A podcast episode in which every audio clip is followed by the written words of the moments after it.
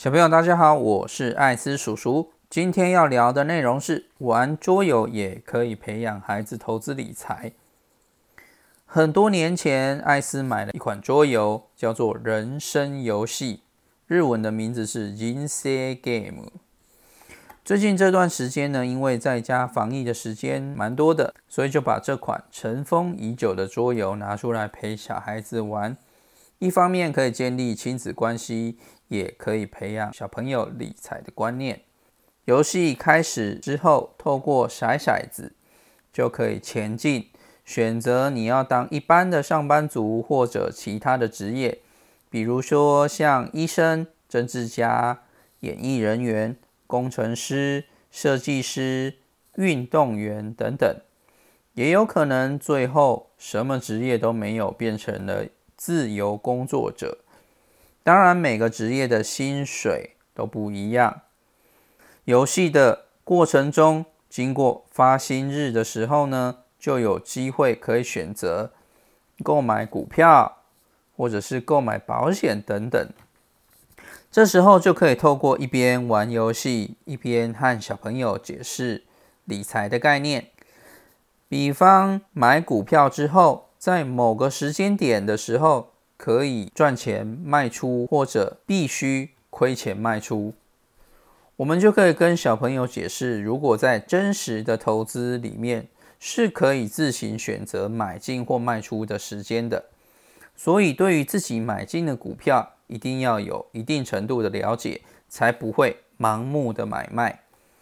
同时，也可以在这时候顺便跟小朋友强调被动投资的好处。如果买进的是会成长而且有市场代表性的 ETF，只要持有的时间够长，它是会慢慢的向上成长，并且不需要积极的买卖。同时，它也会发放股息给它的股东。游戏中也有一些简单的保险概念，比方说里面的保险有人身保险、房屋险、汽车险等等。游戏进行到一半的时候，如果车子坏掉了或抛锚了，那么如果有汽车险的话，损失就会减少，甚至没有损失。如果房子因为地震或失火需要修缮的时候，有房屋险就会降低损失的金额。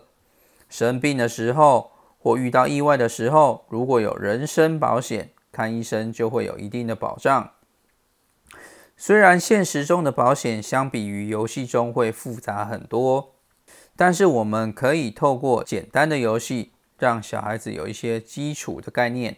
等他们长大一点之后，就可以自己再去延伸这方面的知识。至少让他们知道，有保险就可以规避掉一些不想要遇到的风险。另外，游戏里面也有结婚和生小孩的设定。进行到一定的程度的时候，游戏就会请你结婚，让你的家庭成员多了一个人。在过了一阵子之后，就有一定的几率会有小孩诞生。游戏的有趣之处就是随着人口的增加，花费也会逐步的上升。比方说，艾斯叔叔有一次和自己的小孩子在玩的时候，走进了一座游乐园里面。这座游乐园是要收门票的。那个时候。艾斯叔叔的人口里面有一个妻子，五个小孩，这时候的门票就必须要付很多。我们就可以顺便告诉小孩，如果家里人口多的时候出去玩的话，势必要有一笔不小的花费。小孩也会透过游戏理解到人口增加所造成的负担。我们大人也可以适时的提醒小朋友，要好好的替自己的人生做规划。或者在做某件事情的时候，一定要仔细思考之后再做行动。游戏里面也会有购买房子的时候，这时候家长可以刚好和小孩子讨论自己的收入和支出要怎么样运用，才不会让自己造成过度的支出，然后能在支出与收入之间取得平衡。里面也有负债的时候，负债的时候可以跟银行借钱。这时候可以让小孩子理解负债时的压力以及银行的运作。我们可以教导他们说，银行就是透过客人的存款，再将客人的存款借给他人，来获取较高的收益等等。所以要跟银行借款的时候，一定要衡量自己的还款能力，在审慎评估之后，才可以去做这件事。不然就很有可能造成自己的信用破产，这是一件非常严重的事情。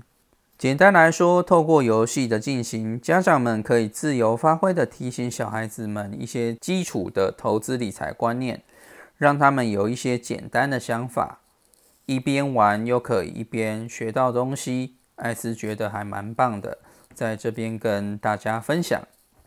所以，如果有想透过游戏陪小孩子玩，又可以建立理财观念的话，爸爸妈妈们可以上网去搜寻类似的游戏。